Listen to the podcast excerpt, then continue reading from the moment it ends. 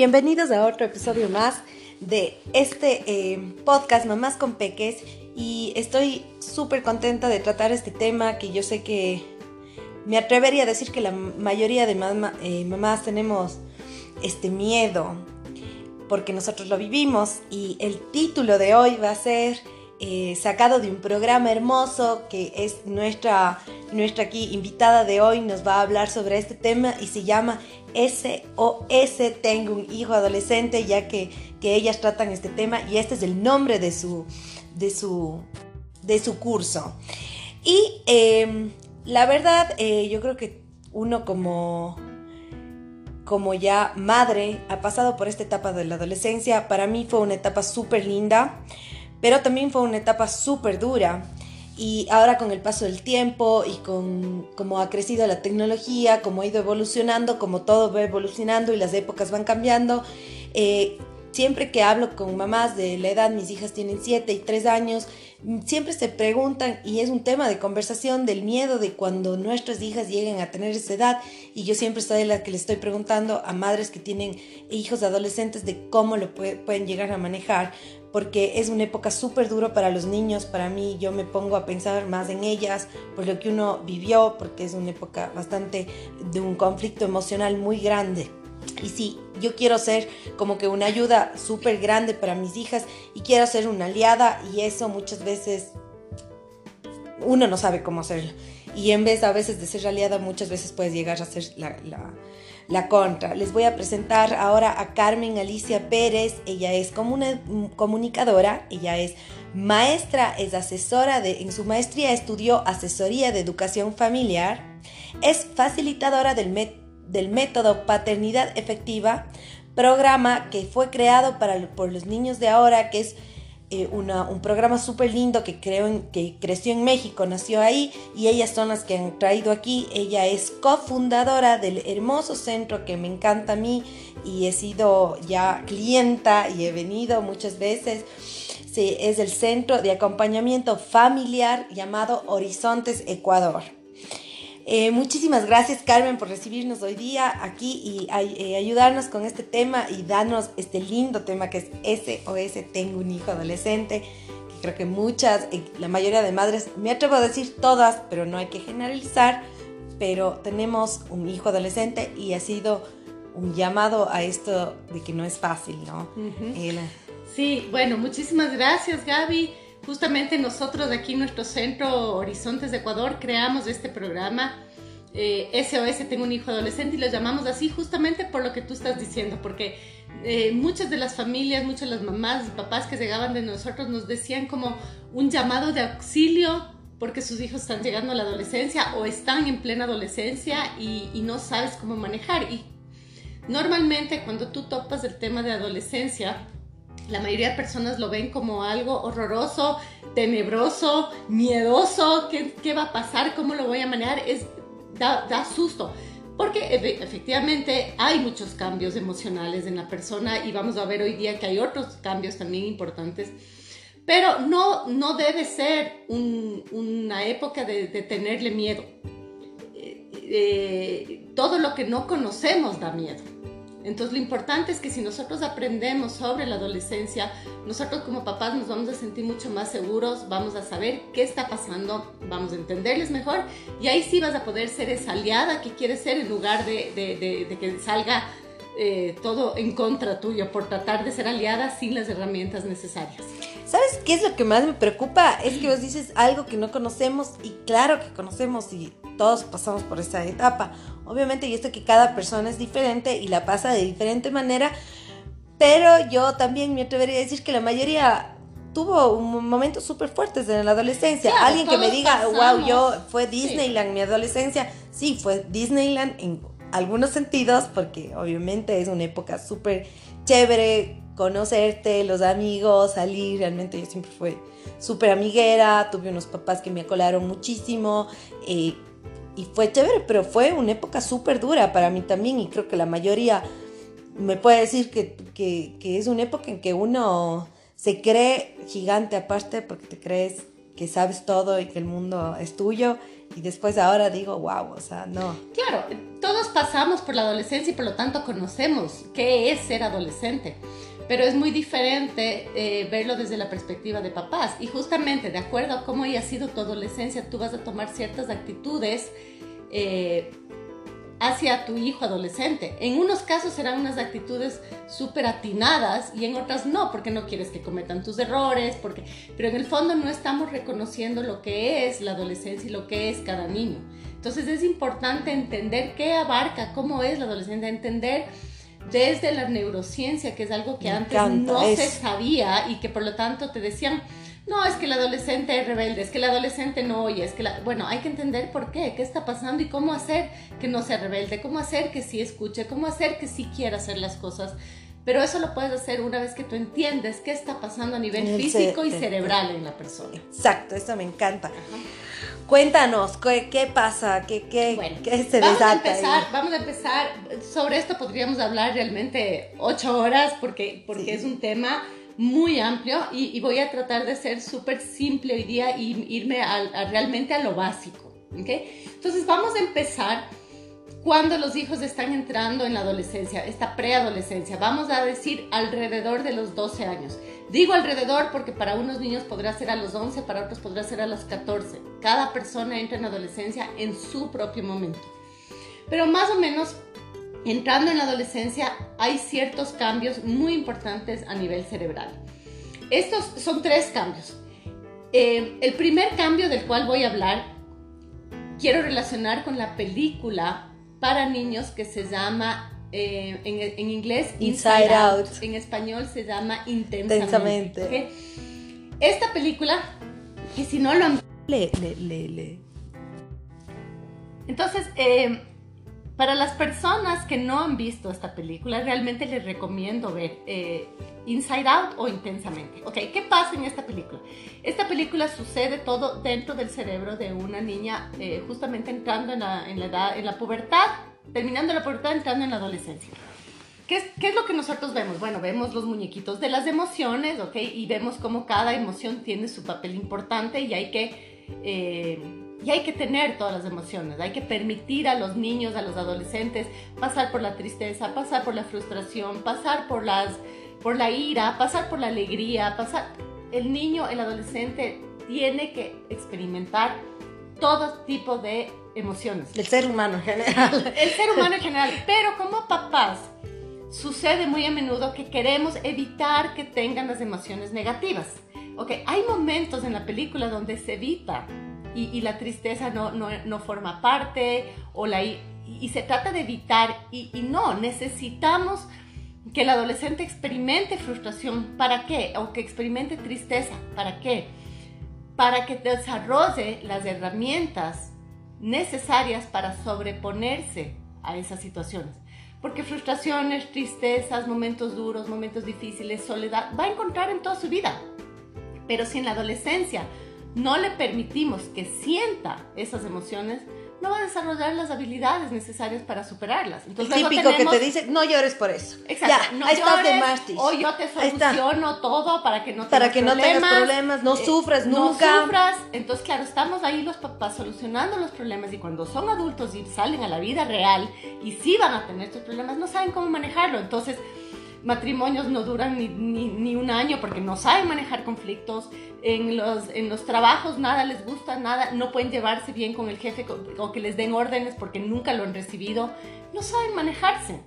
Pero es porque nosotros no le hemos permitido tener las, las emociones negativas o así llamadas negativas, pero que son parte de la vida y parte de la enseñanza. Nada es positivo. En primer lugar, tomar en cuenta cómo en la película las, las, las emociones son podríamos decirle buenas y malas. No son ni buenas ni malas, son unas y otras. Permitamos, dejemos que los niños tengan todo tipo de emociones. No pasa nada, está bien tener la emoción. Lo que hay que enseñar es cómo canalizar esas emociones. Evidentemente, si el niño está con ira, no le vamos a permitir que, lance cosas y rompa los vidrios. Ok, ese es, ese es como manifiesto la ira. Ahora, que tenga ira es normal. Si le pasa algo, va a tener ira.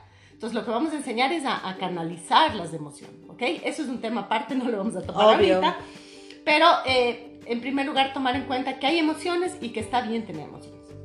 Luego, hacia el final de la película, nosotros vemos como eh, dentro del cerebro se ve como que hay unas islas, ¿te acuerdas? Ajá, y se van cayendo si no. Y las islas se van cayendo, exactamente. ¿Te acuerdas que las islas están comunicadas por una riel de tren? Esto que en la película se ve es lo que se llama la poda cerebral. La poda cerebral es real, existe tal y como se ve en la película. Las, las neuronas y las, las conexiones neurales eh, se comunican unas a otras a través de unas conexiones eléctricas que en la película salen como una riel de tren. ¿Qué es lo que pasa? Cuando un niño nace, primeros años de vida, tiene muy pocas conexiones neurales, básicamente las que necesita para sobrevivir. Y conforme va pasando la niñez del niño, se van creando conexiones neurológicas de acuerdo a las experiencias, a lo que va aprendiendo, a las situaciones que va viviendo.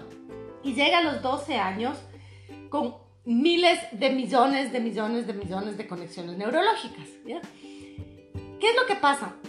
El cerebro, más o menos entre los 12 años, hace una poda muy importante. Es como cuando tú tienes un árbol que está creciendo y ya creció tanto y tiene tantas ramas y todo, y, y tú sabes que va a venir una época de lluvia y quieres que crezca y se quede lo mejor podas del árbol, ¿no es cierto? Cortas todas esas ramas secas, esas que no están, que están desviadas, cualquier cosa, ¿no es cierto? Cortas, ¿para qué? Para permitir que nazca unas nuevas ramificaciones mejores. Perdón, el cerebro hace exactamente lo mismo.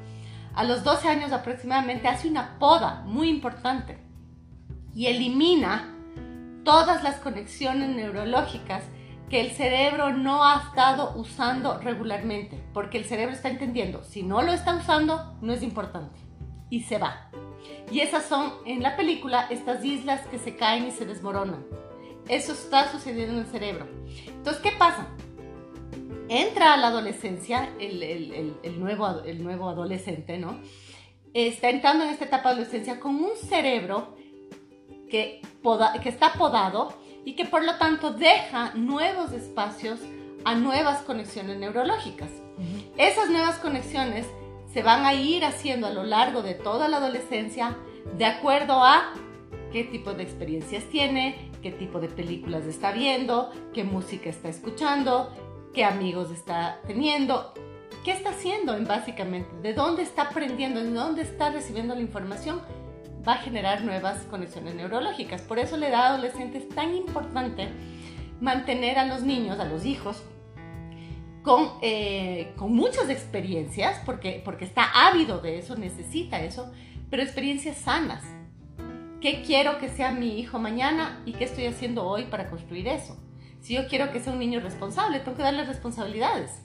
Si yo quiero que sea un chico, un adulto amable, tengo que enseñarle y darle amabilidad si quiero que tenga un cerebro creativo, entonces tengo que llevarle a la naturaleza, que vea y cree y hacerle pintar y hacerle oír música, conectar con el arte. Si quiero que sea una persona activa, entonces, bueno, le doy eh, espacios deportivos, etcétera, etcétera. Porque lo que yo voy dándole, las experiencias que yo le voy generando, es lo que se va creando en su cerebro con los nuevos espacios que van generando. Pero asimismo, en tu caso, por ejemplo, y para todos los que nos están escuchando y que los hijos aún no llegan a esta edad, tenemos que tomar en cuenta que las cosas que nosotros estamos haciendo regularmente, hábitos que se están haciendo, que se están realizando regularmente, son las conexiones neurológicas que no van a desaparecer, porque como son usadas regularmente, el cerebro entiende es algo importante. Por eso la alimentación es desde ahora, hacer buena alimentación. Los hábitos son en la preadolescencia. No quiere decir que luego no se puede hacer, porque acuérdate, tenemos espacios vacíos y se pueden crear hábitos. Pero qué mejor si los hacemos desde, desde pequeños, ¿no es cierto? Si el niño ya tiene hábitos de, responsabilidad, hábitos de trabajo, de estudio, si ya tiene orden, si ya tiene eh, reglas claras, le va a entrar una adolescencia muchísimo más fácil. ¿no? Y entonces, eh, por ejemplo, eh, hábitos de comida, modales en la mesa. Ese tipo de cosas, cuando nosotros los trabajamos regularmente, se convierte en un hábito, una parte del cerebro que está usada permanentemente y el cerebro no lo va a eliminar. Pero si yo eh, frente a los hábitos, a los, a los modales en una mesa. A veces le recuerdo, a veces le dejo pasar, otras veces estoy pendiente, otras veces no lo tomo en cuenta. Entonces entra la adolescencia y el cerebro dice, a ver, esto se usa a veces sí, a veces no. No es tan importante. Hay otras cosas que lo uso regular. Y resulta que lo que usa regular es eh, el, el entrar a redes sociales todos los días.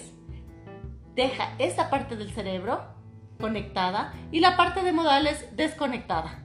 Entonces, imagínate, entonces es súper importante que en la preadolescencia nosotros veamos bien y no nos estresemos teniendo, mil reglas, mil eh, cosas que, que, que, realmente eh, lo que va a hacer es sobrecargar a los niños, sino escoger, ¿ok?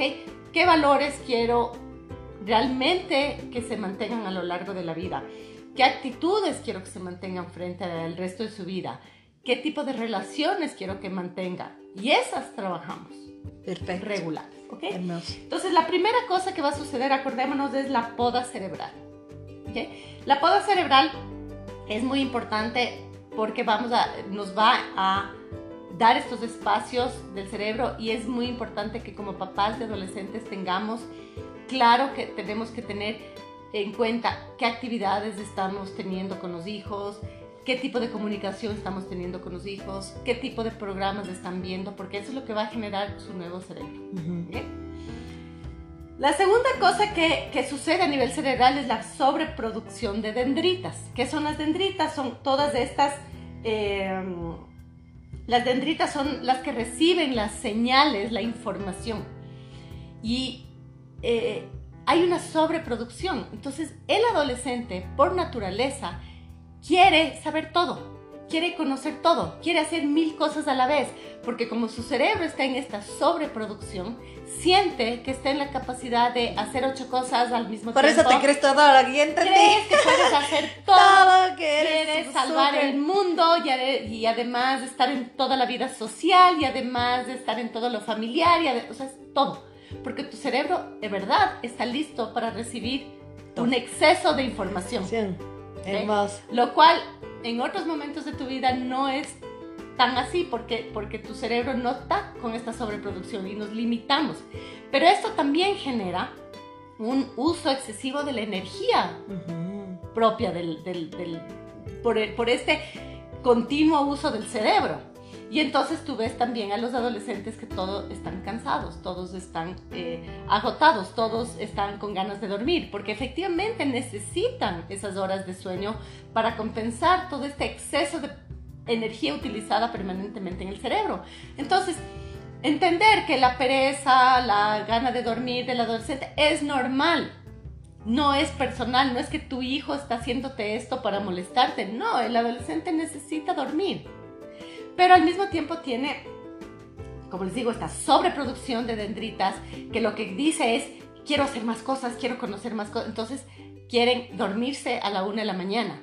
Porque claro, su cerebro está en actividad. Y levantarse a la una de la tarde. Pero al mismo tiempo este, este, cansancio. Entonces, ahí es súper importante las, las, reglas y las normas de, dentro de la, de la casa. Entendemos que el niño necesita todo esto, que el adolescente está en esta necesidad, pero es súper importante mantener horarios un adolescente necesita dormir 10 horas. Y eso significa que tiene que dormirse más temprano. Y esta es una lucha con el adolescente, porque claro, más tarde. Uh, ¿cómo el, pero el, descanso tus dendritas, tus dendritas nos están... claro, pero el descanso cerebral sucede en las horas de la noche, no cuando duerme de 8 de la mañana a 10 de la mañana. Ahí ya no descansa. Ya, ¿Okay? Entonces, eh, importante poner horarios. está bien, puedes dormirte más tarde, pero no a la una de la mañana. El, adolescente tiene que dormirse a las 10 de la noche, porque se va a tener que despertar temprano. Sí. Entonces, eh, el, el, horario y cuidar todo esto es súper importante. Pero también entender esta necesidad del adolescente de querer saber todo y hacer todo. ¿okay? Y la tercera cosa que está sucediendo en el, en el adolescente es lo que se llama la mielinización. ¿Qué quiere decir esto? Todas las conexiones neurológicas tienen un, vamos a suponer que es como un cable eléctrico, ¿ya? Cuando tú ves un cable eléctrico, ¿no es cierto? Siempre tiene como un, un recubrimiento plástico, ¿no es cierto? ¿Qué pasa cuando ese recubrimiento plástico está roto? puede, es peligroso. Es peligroso, ¿no es cierto? Eh, puede, por ejemplo, tener cortocircuitos.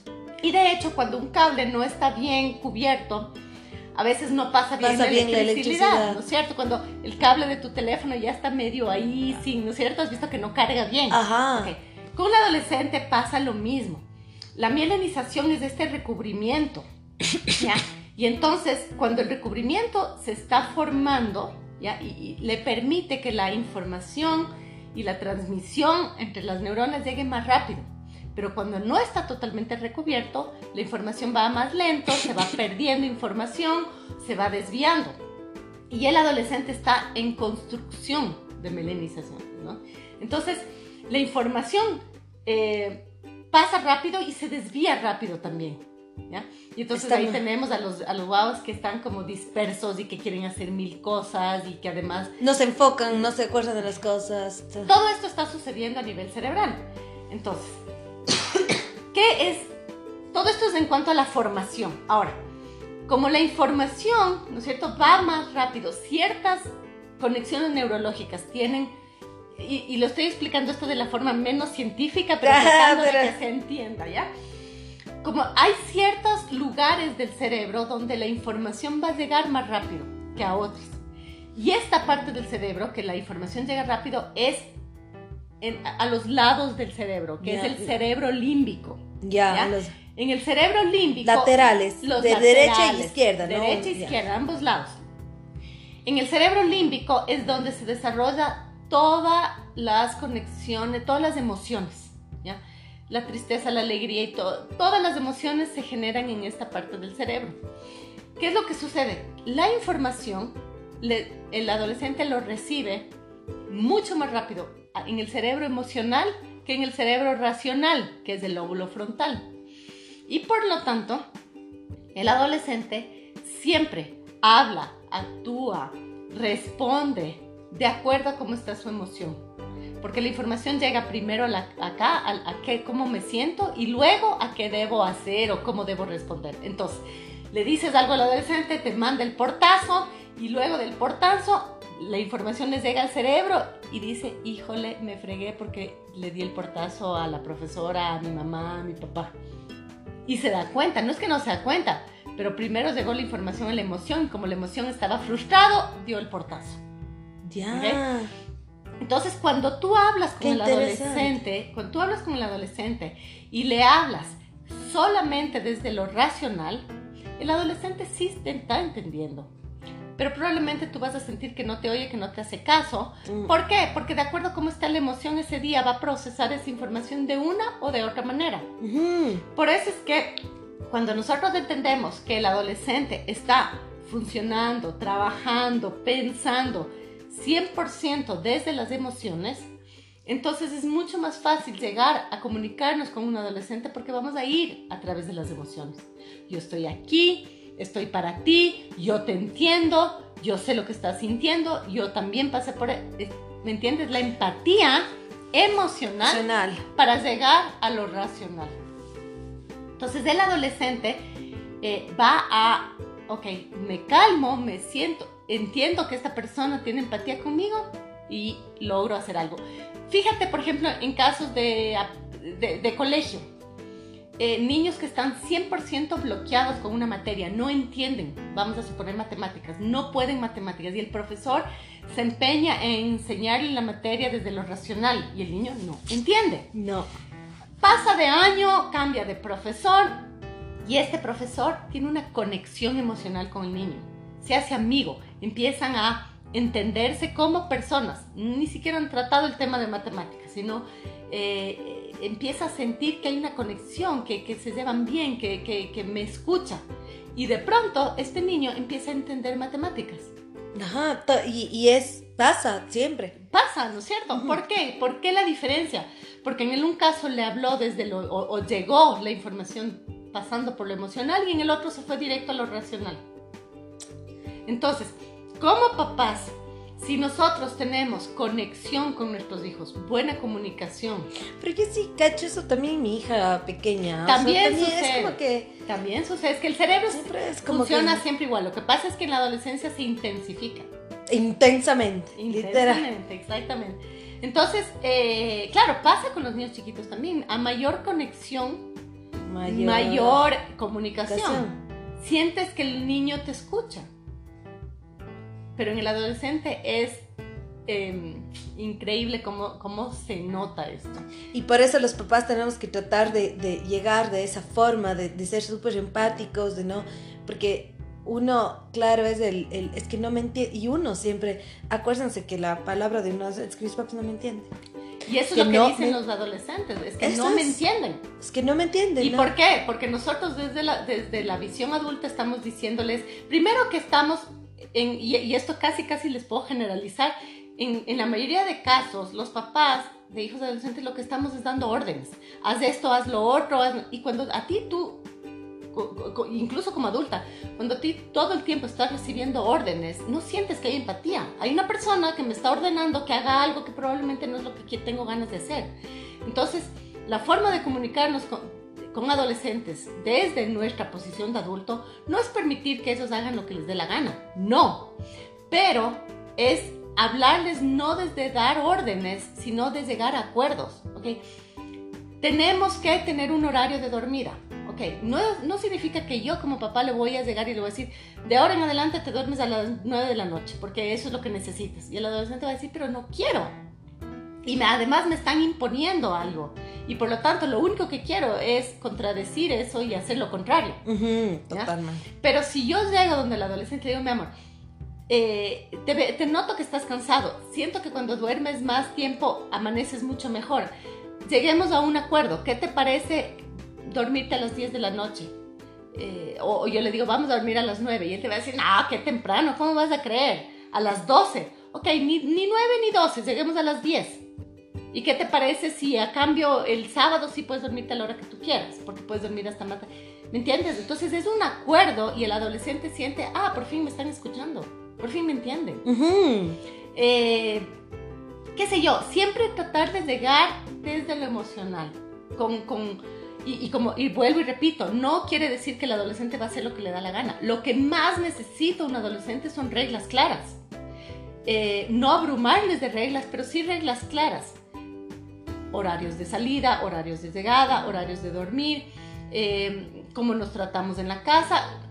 Hora, manejo ahora de redes sociales. Manejo de... de redes sociales, hasta qué hora, qué tipo de redes, dónde puedes usar, etcétera, etcétera. Pero siempre en acuerdo el dato que nosotros usamos, la imposición con los adolescentes, empezamos a generar rebeldía en ellos. A menos de que tengas un adolescente que sea muy sumiso y que no muestre, eh, digamos, actitudes de rebeldía, pero estás generando un niño sumiso. Que tampoco. Un adulto. Un adulto que luego va a tener también problemas emocionales porque no va a poder decir, oye, esto no me gusta, esto no me parece y son adultos insatisfechos. Entonces, eh, tampoco queremos el, hijo sumiso. Queremos poder conversar. y es lindo cuando dices, no, es que mi hija adolescente todo bien, pero ahí dices, o sea, no es muy normal. A mí me da mucha risa porque cuando los papás me dicen, no, mi hija adolescente es una maravilla, no hace ningún problema, súper obediente, yo digo, híjole pobre, esta niña de adulto va a tener mucho más problemas que cuando yo oigo, mi hijo es un rebelde, es que no se le puede decir nada porque protesta. Ok, ese niño está diciendo lo que siente. Y ahí hay que, claro, para papás es mucho más fácil tener un hijo sumiso. Ajá. ¿no? Pero el rato que tú aprendes a, manejarles y a entender su, su parte emocional, aprendes, les ayudas a canalizar tanto al sumiso como al rebelde pero le ayudas a canalizar sus emociones. Lo más difícil para un adolescente y luego como adulto, hoy en día cuando hacemos el coaching eh, parental, cuando hacemos el coaching personal, vemos eh, una constante y esa constante es el poco manejo emocional que tenemos las personas causados principalmente por, por, por, la educación que hemos recibido de casi no casi no demuestres tus emociones para, para, ser un ser aceptado en la sociedad. Es que, que bestia, eso me parece súper fuerte. ¿Qué dirá la gente? ¿Por qué dices esto? Donde decís que eres infeliz, donde decís que en la casa te tratamos pésimo. Es, es, es mucho el que dirán, el, el calzar con la sociedad, el y no se El aparentar en que tu vida es feliz y perfecta, lo cual no lo es. No, siempre es y, y no pasa nada. Pero es, es básicamente el manejo de emociones. Y el manejo de emociones en la adolescencia es vital. El rato que el adolescente aprende a reconocer qué está sintiendo, ponerle nombre y canalizar eso, tiene una adolescencia muy tranquila. Así que la invitación sería eh, entender el cerebro adolescente, entender qué está pasando, qué cambios están sintiendo y dejar de imponer las cosas, poner reglas claras, pero no imponer las reglas. Carmen, vos eres madre de, de tres hijos. Cuatro. hijos, imagínense. Carmencita, también aparte del estudio y que vemos que, y que siempre me ha gustado esto de vos, que me has dicho eh, factores eh, también eh, súper científicos, que me encanta eso, con también tu experiencia como madre. Cuéntanos cuál es el legado que les quieres dejar a tus hijos. Realmente, como te digo, lo que, lo que yo he tratado, lamentablemente yo fui aprendiendo con, con creo que como todas, ¿no? Con caídas y, levantadas de tu propia experiencia, como de mi propia experiencia como mi mamá, cometiendo mil errores, pero como nosotros decimos aquí en Horizontes, eh, el equivocarse es una opción. Lo importante no es tratar de ser madres y padres perfectos, porque no lo vamos a lograr, nos vamos a equivocar. Lo importante es que aprendo de esa equivocación. Y eso es lo que yo he tratado de, a través de mis equivocaciones, eh, lograr que mis hijos sean niños o adolescentes, hoy en día ya casi adultos, seguros de sí mismos, que puedan manejar sus emociones y, que puedan vivir la vida en paz, tranquilos consigo mismos, aceptándose como son. Dentro de esto, eh, obviamente los estudios posteriores que yo comencé ya cuando mis hijos eran más grandes, me dan hoy día una visión más clara de qué se puede hacer. Pero ese es el legado que he querido dejarles. Qué hermoso. Y cuéntanos dónde les pueden eh, ubicar, eh, sus redes sociales y un teléfono para que puedan llamar. Bueno, nosotros estamos en Quito, en Cumbayá específicamente. Tenemos ahí nuestro centro donde nosotros tenemos nuestros cursos presenciales. También tenemos cursos online, justamente con el grupo eh, de niños de ahora y, los, y los cursos de paternidad efectiva. Y a nosotros nos pueden encontrar en Facebook o en Instagram como Horizontes de Ecuador. Así que ya saben, les esperamos aquí. Les recomiendo ciegamente que vengan a estos cursos que me parecen una herramienta hermosa para tener una maternidad y una paternidad efectiva, como bien lo dice su, su, nombre. Muchísimas gracias por estar aquí con nosotros. Les mando un abrazo y que tengan un lindo día.